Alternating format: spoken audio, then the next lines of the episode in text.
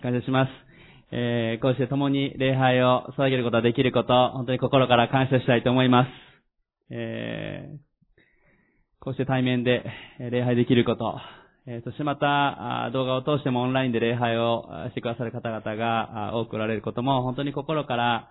感謝したいと思います。えー先日もね、有賀先生来てくださったのも本当に感謝で、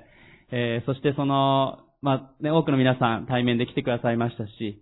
えー実はその後でまたあの、オンラインを通しても多くの方が礼拝をしてくださったり、まあ、他教会の方々も見られた方々があって、恵まれたということをお聞きしていますけれども、あの、実は CGN テレビさんの方からも、あの、ぜひ一度その有賀先生の正解の方をですね、取り上げさせていただいて、あの、ニュースで流したいということでですね、あの、ご連絡をいただきました。あの、多分、あの、もう1、2週ぐらいしたら、あの CGN テレビさんのね、クリスチャンのテレビの方で、あその有賀先生の正解の様子が5分ぐらいでちょっと紹介されるニュースが流れるのかなというふうに思いますけれども、えー本当にこの私たちが、あ大胆に、えーそして、本当にこの信仰を持って踏み出していくときに、その祝福が広がっていくということを本当に感謝したいなということをあの思わされます。まあ、前回私が2週間前にメッセージしたときに、えー大胆さということをメッセージしました。えコロナ禍の中で、私たち、まあもちろんマスクをして感染予防をしてというとても大事なことなんですけども、えーしかし人に会うのが難しくなったり、えーまた集うのが難しくなる中で、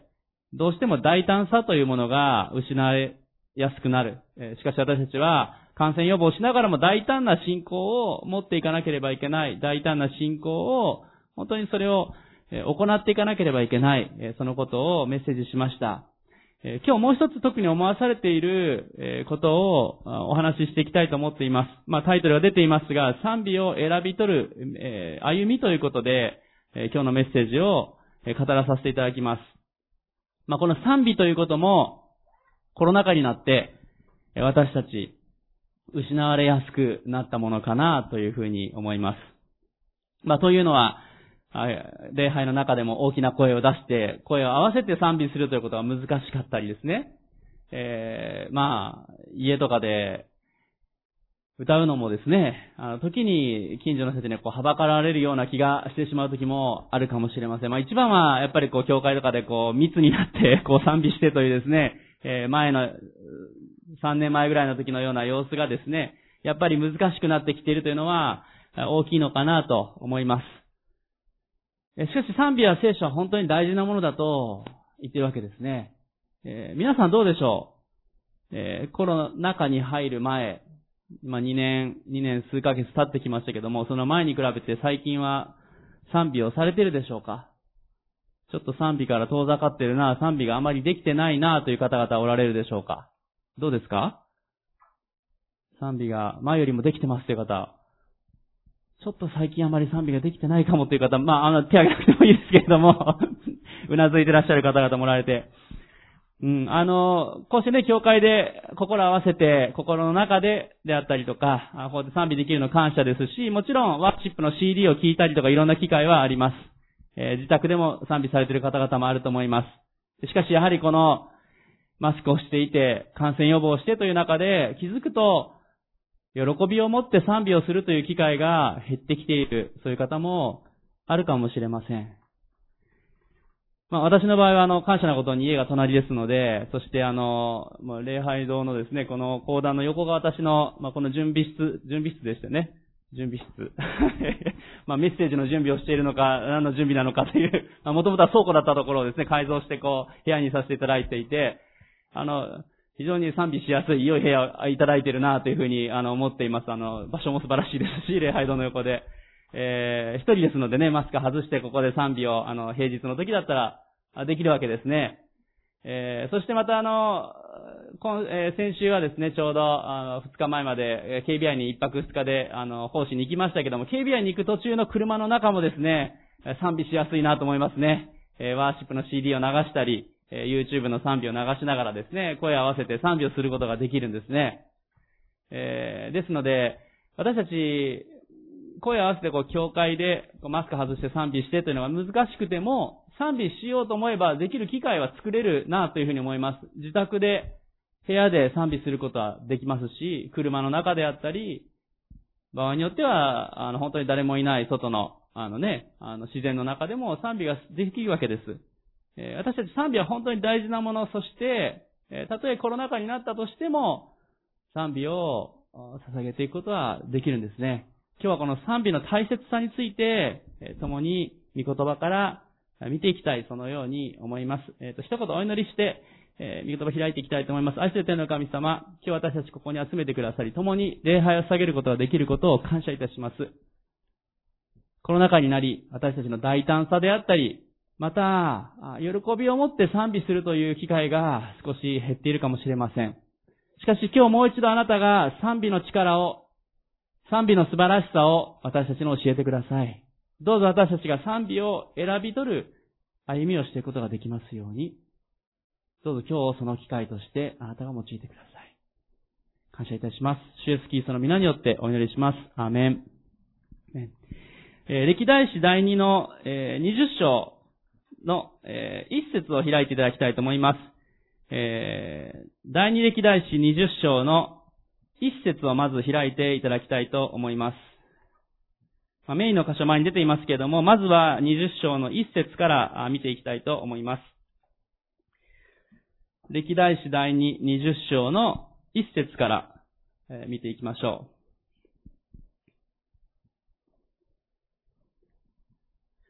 歴代史第2の20章の一節をお読みいたします。えその後のことであったモアブ人とアンモン人及び彼らに合流した一部のアンモン人がヨシャファテと戦おうとして攻めてきた。ここで非常に強力な、まあ人々がですね、えー、まあ当時イスラエルは二つに、イスラエル王国、ユダ王国の分かれた後の話ですから、ユダ王国を攻めてきたわけですね。このモアブ人とアンモン人がですね、このヨシャファテ王とユダの民に戦いを挑んできました。またこの後のところにも書かれてますが、セイル山の住民という、その人々も一緒になってかかってきたっていうんですね。いくつもの敵が合わさって攻めてきました。その時に、このヨシャファテ王、そしてユダの民は恐れるわけですね。まあもう攻めてきてるわけですから、どう戦おう、恐れがやってきます。まあ一つだけ攻めてきれば、来ればいいんですけど、まとまって攻めてくると大変ですね。私たちも、もし敵が攻めてくるときに、あっちもこっちからも攻めてこられるとですね、どうしようと思うわけです。ま私たちも人生の中で同じようにいろんな問題が突然やってくる時があります。まあ、事前に分かっている時もなんか、あ、こういうこと起こりそうだなっていう時もあるかもしれませんが、病がやってきたり、また、職場で急な問題がやってきたり、家族の問題かもしれません。経済の問題かもしれません。また、私たちみんなが抱えているこのコロナ禍の中での問題もあるかもしれません。いろんな問題が私たちに襲ってきたときに、皆さんはどうされるでしょうか？ね。皆さんは問題が襲ってきたときに、やってきたときに、何を頼られるでしょうか？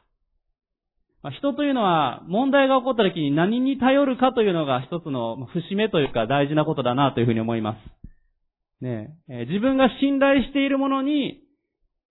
問題があったときに頼るわけです。ね、あの、もしお金が、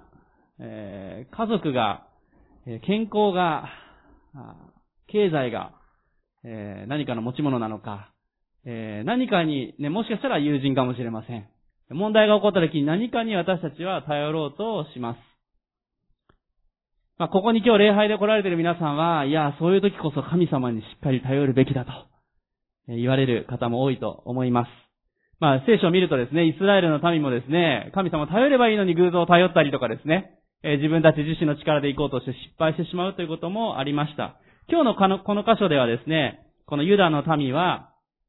神様に頼っていきます。2節から4節をお読みします。すると人々が来て、ヨシャファテに次のように告げた。海の向こうのアラムから大軍があなたに向かって攻めてきました。早くも彼らは、ハツエホン、タマル、すなわちエンゲリムに来ています。ヨシャファテは恐れた。そして心に決めて主を求め、ユダの全土に断食を呼びかけた。ユダの人々は集まってきて、主の助けを求めた。実にユダのすべての町から人々が来て、主を求めたのである。ここで問題に直面したユダの民は、神様に頼ることを選び取っていきます。もう近くまで迫ってきてるわけですね、敵がね。まあ、エンゲディという場所から、もうその、ユダのところまで、もう割かし近い場所ですね。そこまでもう迫ってきているわけです。しかし、何度もここでも3節にも、ヨシャファテは恐れたと書いてあります。さっきも言ったように問題がやってきた時に、恐れるなと言っても私たちは恐れがやってきますね。突然大きな病にかかられたらどうでしょう。そのかかった最初というのは、やっぱり恐れがやってきますね。経済の問題がやってきたり、コロナ禍の中でも、やっぱり恐れがやってきます。しかしここで、この王は、心に決めて死を求めて、断食を呼びかけたと、3節書いてあります。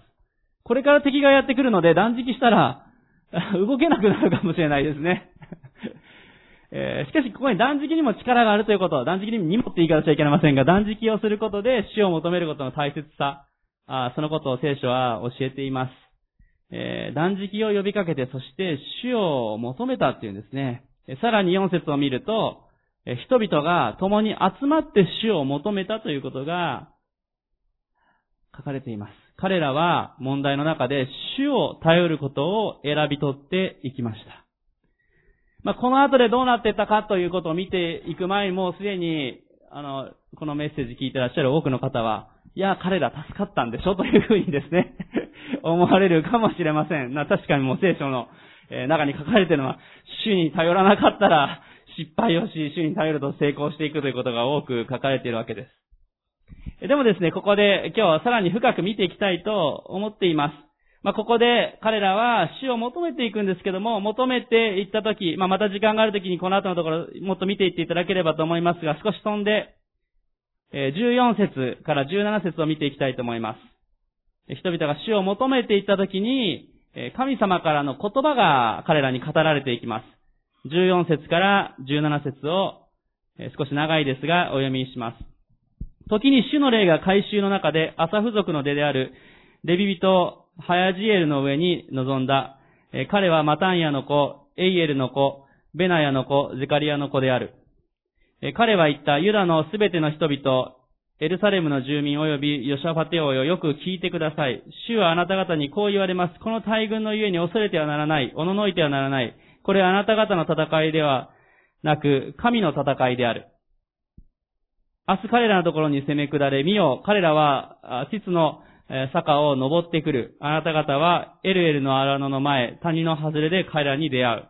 この戦いをあなた方が戦うのではない。固く立ってあなた方と共におられる主の救いを見よ。ユダとエルサレムよ、恐れてはならない。おののいてはならない。明日彼らに向かって出陣せよ。主はあなた方と共におられる。この王が、そしてユダの民が神様を頼って断食をして共に集まって死を求めていったときに、神様がこの、ま、予言の言葉を彼らに与えられました。それは、恐れるなと、神様言われたんですね。もう彼らは何回もさっきまでも恐れのことが書いてありました。この14節の前までもずっと何回も恐れとの戦い、心の葛藤が書かれています。彼らは神様を求めながらも、断食をしながらも、やっぱり恐れがどこかにあるわけですね。当然敵が近くにどんどん迫ってくるわけです。しかし神様は、恐れてはならないって言うんですね。おののいてはならない。なぜなら、この戦いは死の戦いであって、神様が戦われるからだと言われたんですね。私たちが神様を頼っていくときに、神様が共にいてくださり、神様が戦ってくださるんですね。それがクリスチャンの大きな、まあ、醍醐味というか力ですね。神様私たちを力づけて、はい、頑張って戦いなさい。え、もちろん、そういう時もあるかもしれません。しかし神様は共にいてくださり、そして神様の戦いとして神様が戦ってくださる。本当に感謝なことだなと思います。ローマの10章の11節にも書かれていますね。主に信頼する者は失望させられることがない。神様に私たちが信頼していくときに私たちは失望ではなくて希望に満たされていきます。恐れから解放されていくわけです。この14節から17節のところで神様ご自身がこれは神様からの戦いだと宣言をしてくださいました。今日皆さんは祈り課題が終わりでしょうか先ほどいろんな問題が私たちの人生にやってくるということをお話ししましたが、ここにおられる皆さんお一人お一人もいろんな問題をきっと抱えておられると思います。小さな問題かもしれないし、大きな問題かもしれません。ある方は大きな病をお持ちかもしれません。経済のことであったり、職場人間関係のこともあるかもしれません。まあ、このコロナ禍の中でやっぱり一つ大きなのは将来が見えないっていうのは大きなことですね。えー、不安がやってきます。そのために自ら命を絶たれるそういう人たちの数が増えているということもニュースに上がります。また、世界を見ると戦争が起こっている。どう収束していくんだろう。私たちには見えない部分が多くあります。様々なこの問題の中で私たちは今日祈りの中で主を求めていきましょう。主を信頼していきましょう。その時に、主は、これは主の戦いであると、主が共に立ってくださいます。ちょっと一言今祈りましょうか。ちょっと目を閉じていただいて30秒ぐらい、今皆さんの中に問題をお持ちでしたら、主は今こういう問題があります。でも主はあなたを信頼したいです。信頼します。今少し祈りましょう。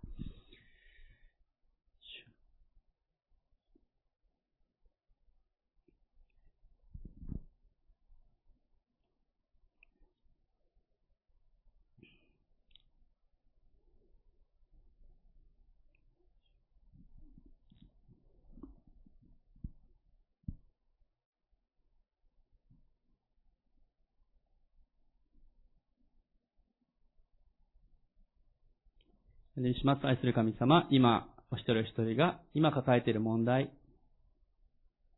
しかしたら恐れや不安が多くあるかもしれませんが、それらを今祈りました。主をどうぞ、あなたに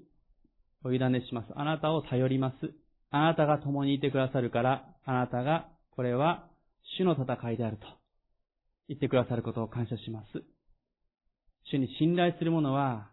失望させられることがないことを宣言します。今祈られた一つ一つのこと、主が解決してくださり、主が導いてくださる、主が勝利を与えてくださることを宣言します。主イエスキリストの皆によってお祈りします。アーメン。アーメン。感謝します。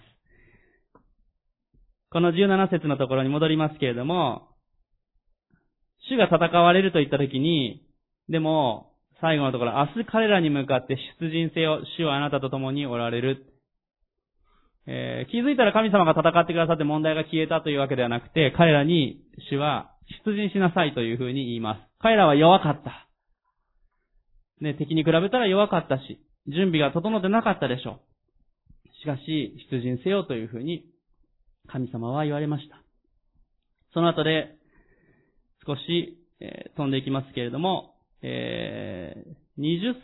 節のところに行きたいと思います。えー、次の朝になりますが、こうして彼らは翌朝早く、テコアの荒野へ出陣した、出陣の時、ヨシャファテは立ち上がっていた、ユダ及びエルサレムの住民を私の言うことを聞け、あなた方の神、主を信じなさい。そうすればあなた方は固く立つことができる。主の預言者たちを信じ、勝利を得よう。彼は民と相談し、主に向かって歌う者たちと、聖なる装いをして賛美する者たちと任命した。彼らが武装した者の前に出て行って、こういうためであった。主に感謝せよ。その恵みは、とこしえまで。翌朝彼らが出陣していくときに、まず主に信頼して勝利を得ていくことを王は宣言しますが、その時に、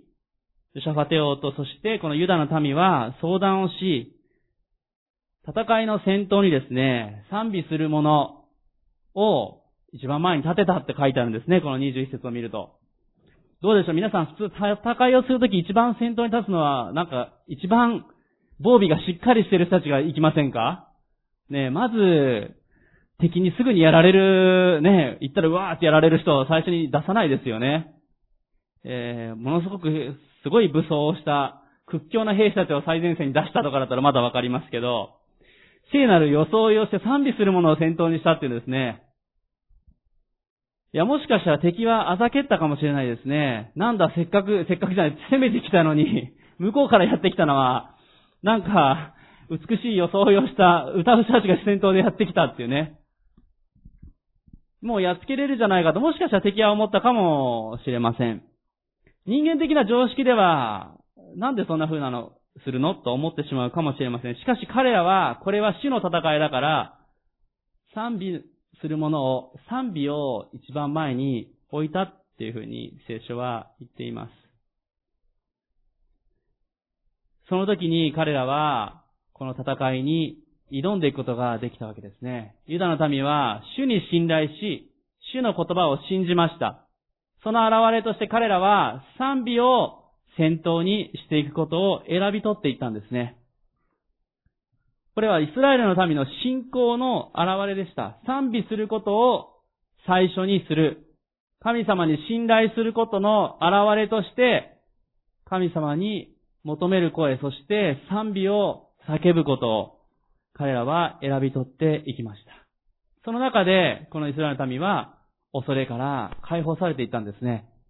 恐れがあったけれども、しかし賛美をしていく中で前進していくことができた。賛美の後に続いて、民は、まあ、軍隊、そしてユダの民は、その後ろからついていき、そして戦いに挑んでいきました。今日一つ目のポイント皆さんにお伝えしたいと思います。それは、賛美は私たちを恐れから解放するということです。賛美は私たちを恐れから解放していきます。それが賛美の力ですね。賛美を選び取っていく。賛美は私たちを恐れから解放していきます。恐れから解放されたらじゃあ賛美しようではなくて、まず賛美を先頭にしていくときに私たちは立ち上がり、踏み出し、敵に向かっていくことができます。今日皆さんが抱えている問題の前を前にして、私たちは賛美をまずしていくときに、主に信頼していくことの現れとなります。私たちは、これは主の戦いと宣言していくことができます。その現れとして私たちは今日賛美をしていきましょう。最初に賛美がなかなかしづらい時に今なってきているというふうに言いましたけども、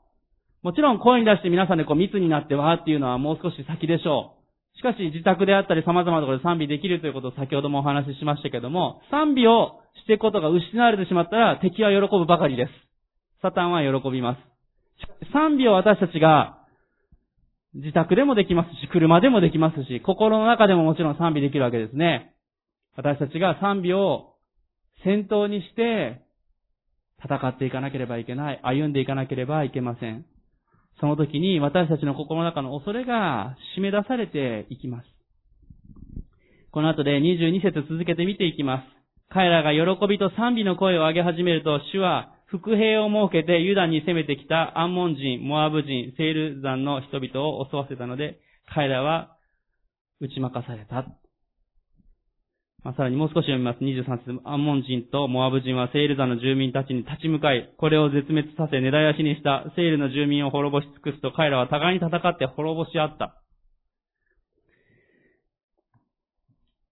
賛美の中で彼らは勝利していったんですね。神様が伏兵を設けて、この敵に向かって戦いをしてくださった。そして、なんと敵は互いに自分同士で戦い始めたっていうんですね。三つ一緒に攻めてきましたけど、一つのところまず二つが攻めて、そして残った二つがお互いに攻めて滅ぼし合って、えー、この後で、えー、逃れた者は一人もいなかったってね、どんな戦いを彼らしているんだって思うかもしれませんが、賛美にやはり力がありますね。賛美をするときに、私たちの敵は、サタンは混乱していくんですね。賛美をしていくときに敵の力が弱まります。私たちに攻撃してくるサタンは賛美が嫌いです。賛美をしていくときに敵は混乱し、なぜでしょう？ね聖書は言っています。イスラエルの神は、私たちの主は賛美に住まわれる方だと、聖書には書いてありますね。詩篇の22編に書いてありますけれども、主は賛美を住まいとしておられる方です。私たちが賛美をしていくときにそこに主が住んでくださってるんですね。これは主の戦いだというときに賛美を共に先頭にして歩んでいくときにそこに主が共にいてくださり、主が働いてくださいます。敵はなんと互いに戦い合ってしまった。ただここで大事なことがあります。22節の最初のところ、彼らは喜びと賛美の声を上げ始めるとっていうふうに書いてあります。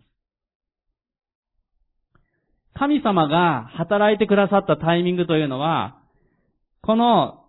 賛美のする者たちが、きっと後ろに続く民も一緒に賛美したでしょう。彼らが喜びと賛美の声を上げ始めた時が、この死の戦いの始まりだったんですね。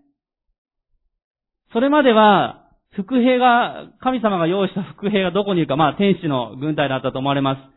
えー、そして主が敵の心に動揺をきたして互いに同士打ちをさせたわけですが、これが起こっていったのは、喜びと賛美の声を上げていった時に起こっていったんですね。賛美をした時に主は大きく働かれていきます。えー、今日二つ目のポイントをお伝えします。それは、賛美は私たちに勝利をもたらすということです。賛美は私たちに勝利をもたらします。それが今日の二つ目のポイントです。賛美は私たちに勝利をもたらします。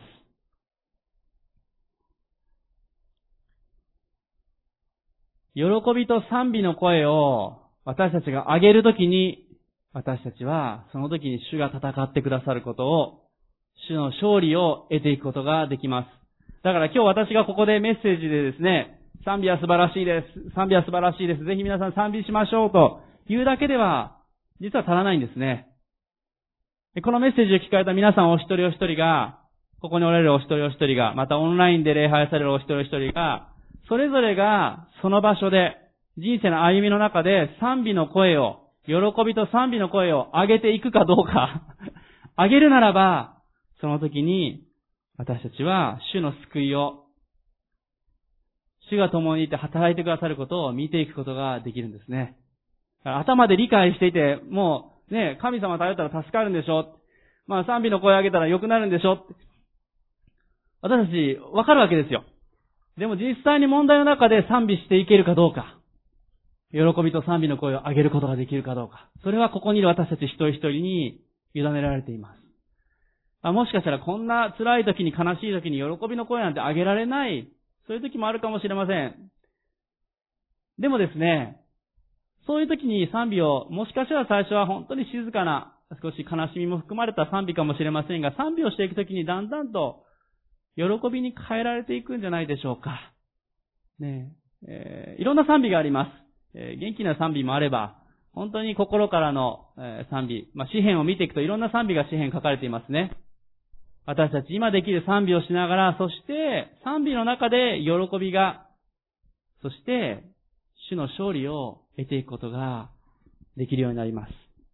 賛美には力があります。一つ目のポイントは賛美は私たちから恐れを締め出していくことをお話ししました。そして二つ目に賛美は私たちに勝利をもたらすことをお話ししました。今日残る時間でですね、二人の人物のことを見ていきたいと思っていますけれども、まず一人目の人物のところを次に見ていきたいと思います。まあ、実際にこの賛美をしていく中で勝利を得ていった方々です。マルコの福音書の14章の22節を開いていただきたいと思います。マルコの福音書の14章の22節マルコの福音書14章の22節から25節をまずお読みしたいと思います。マルコの福音書14章の22節から25節まあ、皆さんがもう何度も月の初めに 必ず同じ箇所、まあ、同じ箇所がいくつか書かれているので、えー、別の箇所で見るときもありますが、第一コリントでも、えー、ここお読みします。さて一同が食事をしているとき、イエスはパンを取り、神を褒めたたえてこれを裂き、弟子たちに与えて言われた。取りなさい。これは私の体です。また、杯を取り、感謝の祈りを捧げた後、彼らにお与えになった。彼らは皆その杯から飲んだ。イエスは彼らに言われた。これは多くの人のために流される私の契約の地です。誠にあなた方に言います。神の国で新しく飲むその日まで、私が葡萄の実からできたものを飲むことはもはや決してありません。何度もこの御言葉皆さんも読んできましたし、月の初めに、生産式の時にこの御言葉を私たち読みます。イエス様はこの最後の晩餐の時に弟子たちと最後の共に食事をする時に、これはキリストの体。これはキリストの流される血潮。それを覚えなさいということを共にしました。私たちこの御言葉何度も知っています。この生産の大切さが分かっているわけですね。じゃあイエス様はこれをした後で十字架にすぐ向かわれていったのかというと、実はその間にあることが御言葉に書かれています。26節を読みします。そして賛美の歌を歌ってから皆でオリーブ山へ出かけて、出かけたって書いてあるんですね。生産の時をもって、これは私の体、流す血潮ということを覚えなさいと。そして十字架に向かわれるその前に、イエス様は共に賛美の歌を歌われたって書いてあるんですね。そして、あの、オリーブ山に、そしてゲッセマネの園へ向かっていかれます。そしてその後に十字架が続くわけです。イエス様は、弟子たちとある意味こう最後の時、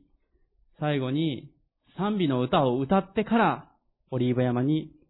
向かれました。どんな賛美を歌ったのかなと皆さん気になられるかもしれませんが、実は、まあもうこれ伝統的にというか、えー、この杉越の時というのは、あハレル詩編と呼ばれる、詩編の中の113編から118編までのこの6編を杉越の食事の時には歌うことが昔から決まっていたわけですね。えー、まあちょっと詩編の113編のあたりちょっと開いていただければと思いますが、この113編と114編をですね、まず、杉越の食事の前に読むんですね。まあ読むというか歌うわけです。えー、どういう歌い方をしていたのか私たち今わかりませんけれども、まあ、詩編は詩であり歌なわけです。詩編113編、そして114編を食事の前にまず歌い、そして食事の後で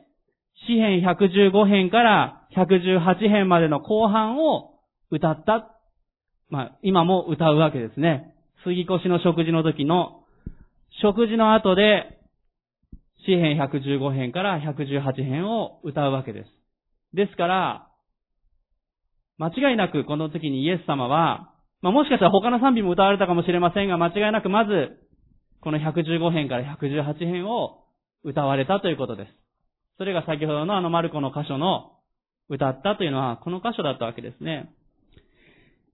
詩編116編のですね、1節から4節を見てみましょう。詩編116編の1節から4節お読みいたします。私は主を愛している。私、主は私の声、私の願いを聞いてくださる。主が私に耳を傾けてくださるので、私は生きている限り主を呼び求める。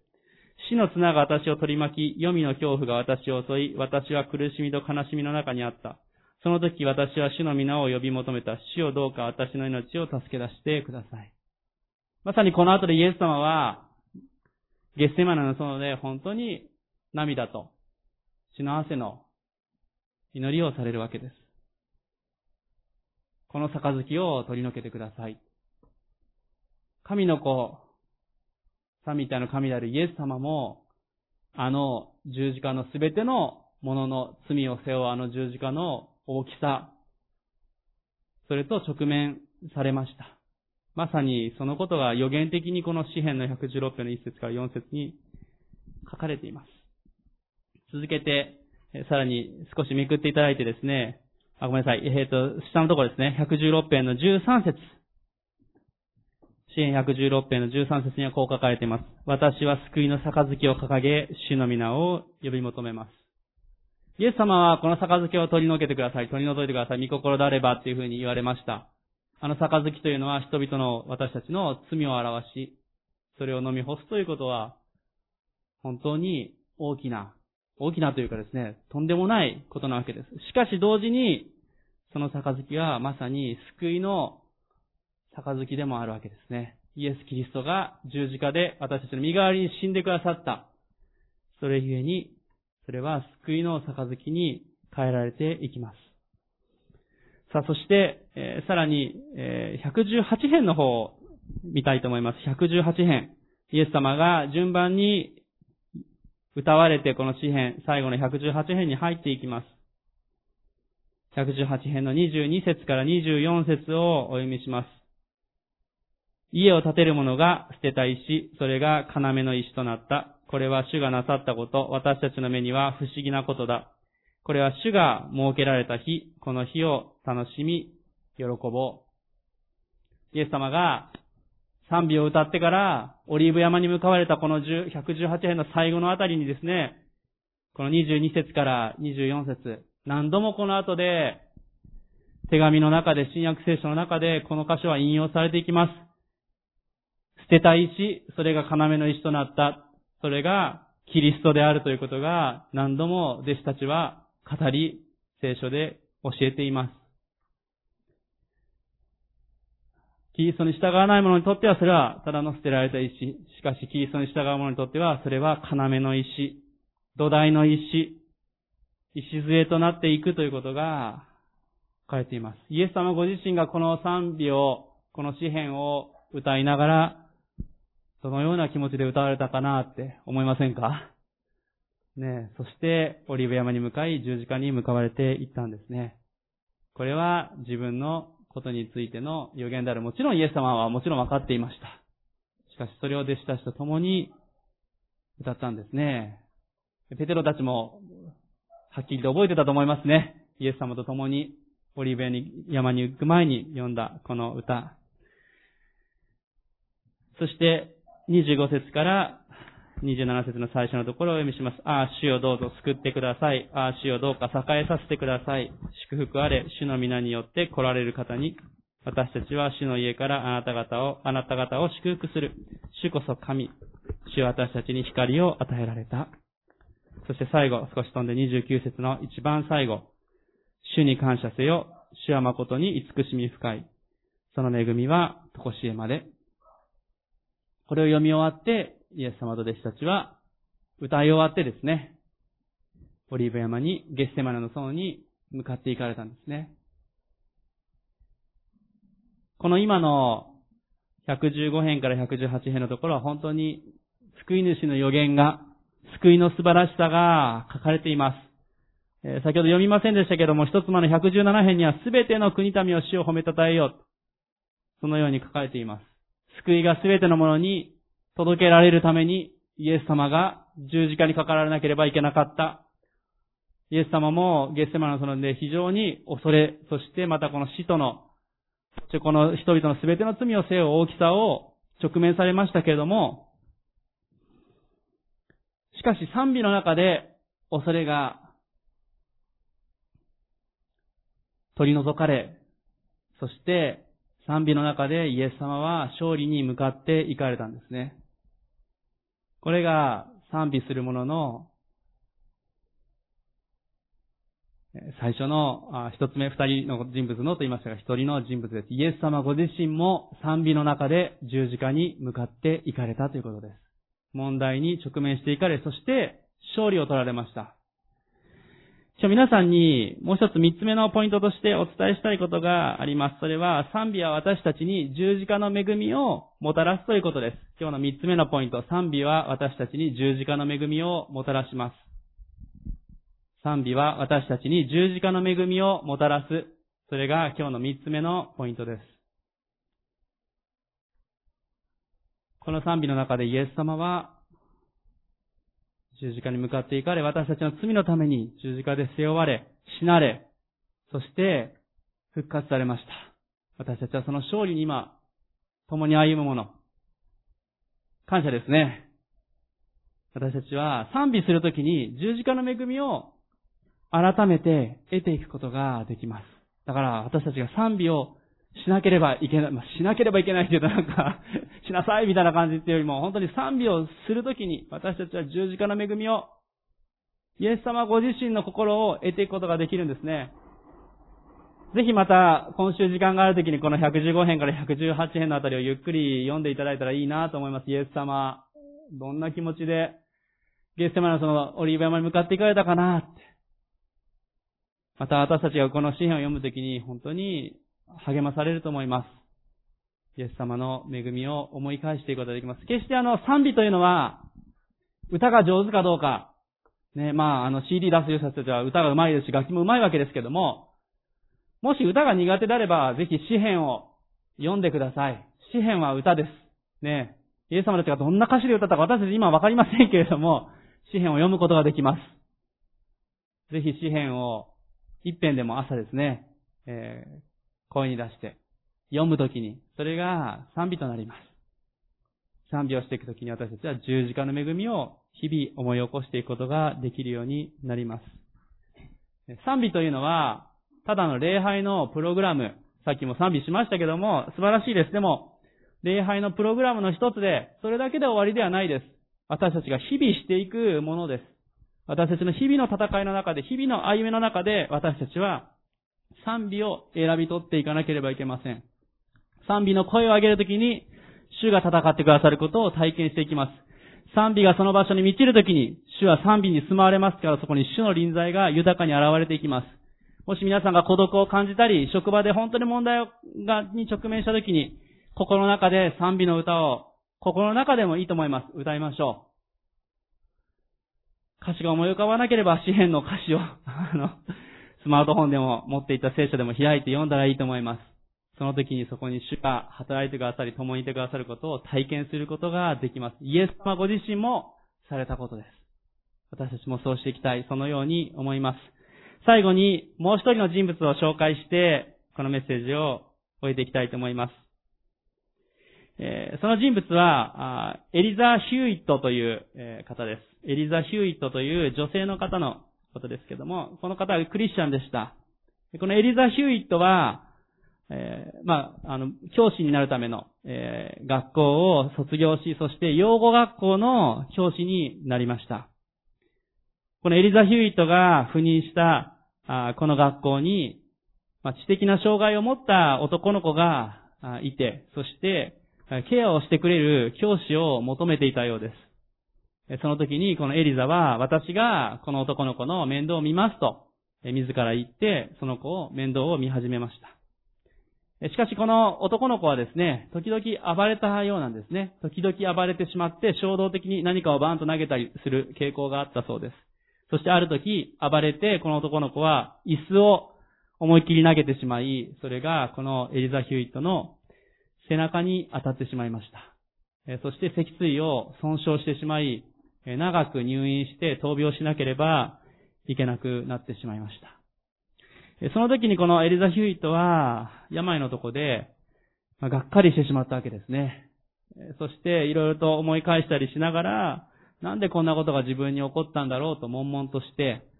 そしてその男の子、少年に対しての怒りと憎しみが心の中に満ちていってしまいまし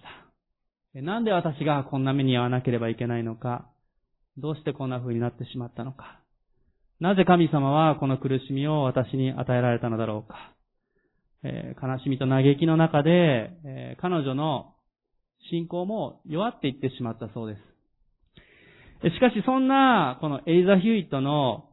病室にですね、毎日掃除に来られる、まあ、年配の女性の方がいたそうです。まあ、掃除の、こう、担当の方ですね。掃除を担当する年配の女性の方が、毎日掃除に行きま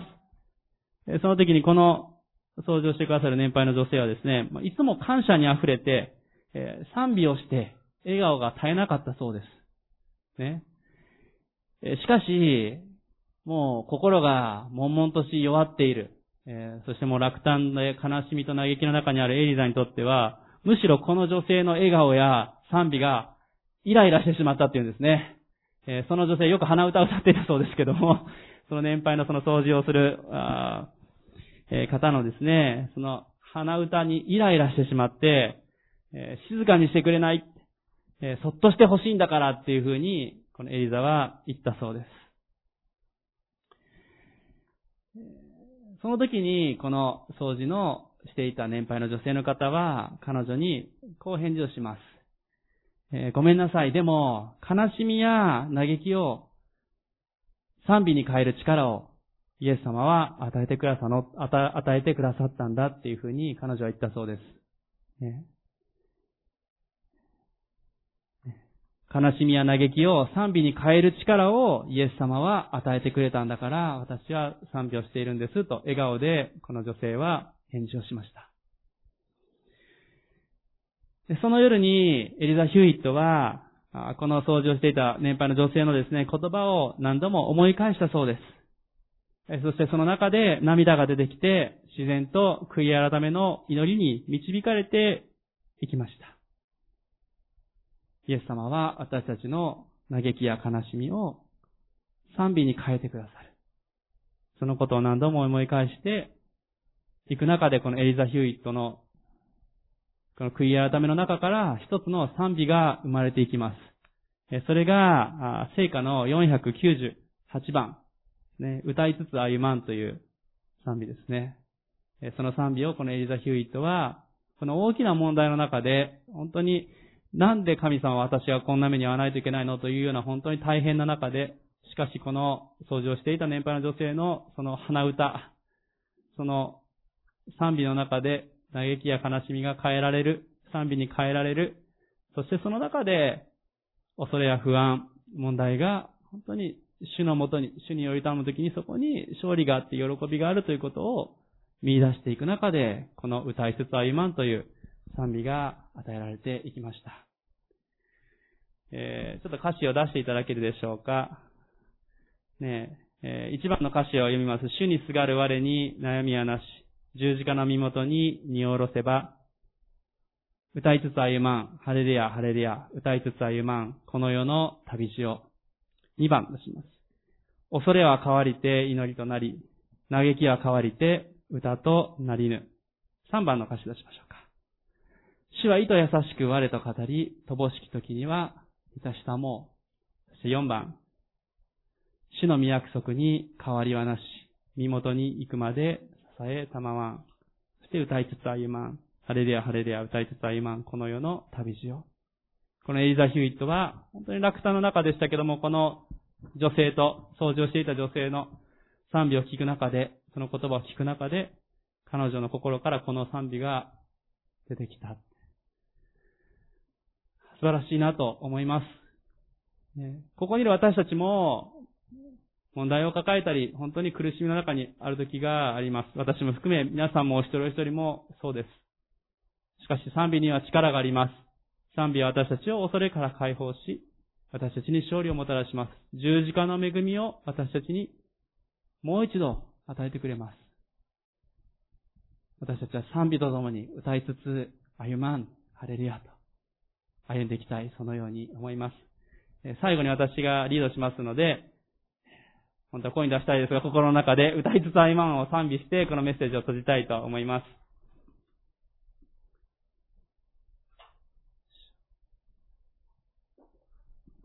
よいしょ。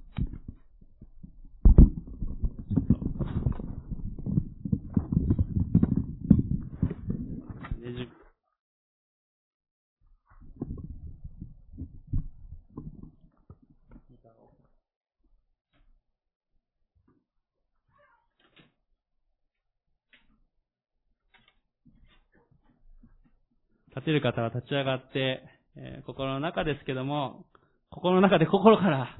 共に宣言して賛美していきましょう。あの、後でぜひ、え帰り道や自宅で声に出して 歌っていただきたいと思います。主にすがる我に。主にすがる我に悩みはなし十字架の身元に荷を下ろせば歌いつつ歌いつつ歩まハレルヤハレルヤ歌いつつ歩まこの世の旅路を2番賛美しましょう。恐れは変わりて祈りとなり嘆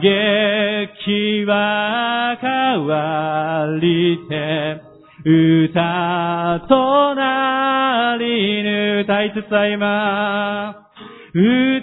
いつつ歩まハレルヤハレルヤ歌いつつ歩まこの世の旅路を主は糸主は糸優しく我と語り、乏しき時には、満たしたも歌いつつ、歌いつつ歩ま、ハレルヤ、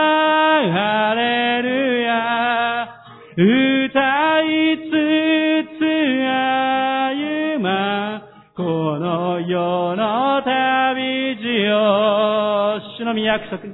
主の御約束に変わりはなし、身元に行くまで支えたまは歌いつつ、歌いつつ歩ま、ハレルヤ、ハレルヤ、歌いつつ歩ま、この世の旅路を。今しばらく自由に祈りましょうか。もし心の中で賛美したい方は続けて賛美していただいても大丈夫ですし、今祈りましょう。私たちの恐れは変わりて祈りとなると、嘆きは変わりて、歌となりぬとあるように私たち今、主に乗り続けていきましょう。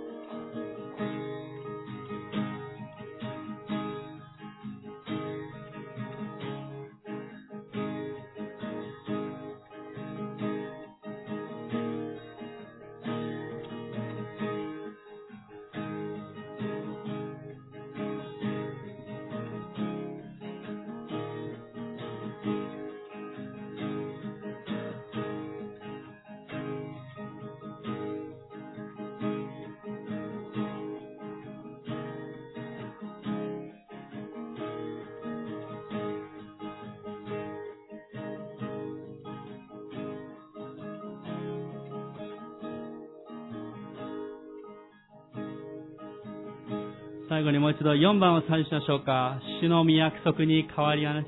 主の御約束に変わりはなし。身元に行くまで支えたも歌いつつ歌いつつ歩ま、ハレルヤ、ハレルヤ、歌いつつ歩ま、この世の旅路を。最後にお願いします。愛する神様。主あなたが私たちに賛美を与えてくださり、感謝します。今のこのエリザ・ヒューイットのように私たちも、どうしてこんなことが起こるんだろうという問題に直面する時があります。恐れや不安に苛まれ、本当に苦しいところを取る時があります。今まさにその中に通っておられる方々もあるでしょうか。しかし、賛美は私たちに力を与えてくださることを恐れから解放し、勝利を与えてくださることを感謝します。どうぞ私たちが賛美を選び取ることができますように、悶々と悩むのでなく、そのまさにその時に賛美する、その歌を賛美する心をどうぞ与えてください。私たちが賛美を歌った時に、敵が混乱し、主が戦ってくださり、私たちが勝利を得ていくことができることを感謝します。どうぞ、私たち一人一人が今週歩むときにもどうぞ賛美を選び取っていくことができますように、そして、主はあなたが戦われることを共に見ていくことができますように、私たちに賛美の霊を送ってください。賛美の中で歩んでいくことができますように、主はあなたが、恐れは変わりて祈りとなり、嘆きは変わりて歌となりぬと。アメン。主をどうぞ、今私たち一人一人が祈ったその祈りをどうぞ祈りに、そして賛美にあなたが変えていってくださる感謝します。主どうぞあなたの素晴らしさを賛美の中で今週一週間も見ていくことができますようにどうぞあなたを助けてください。感謝します。主イエスキーストの皆によってお祈りします。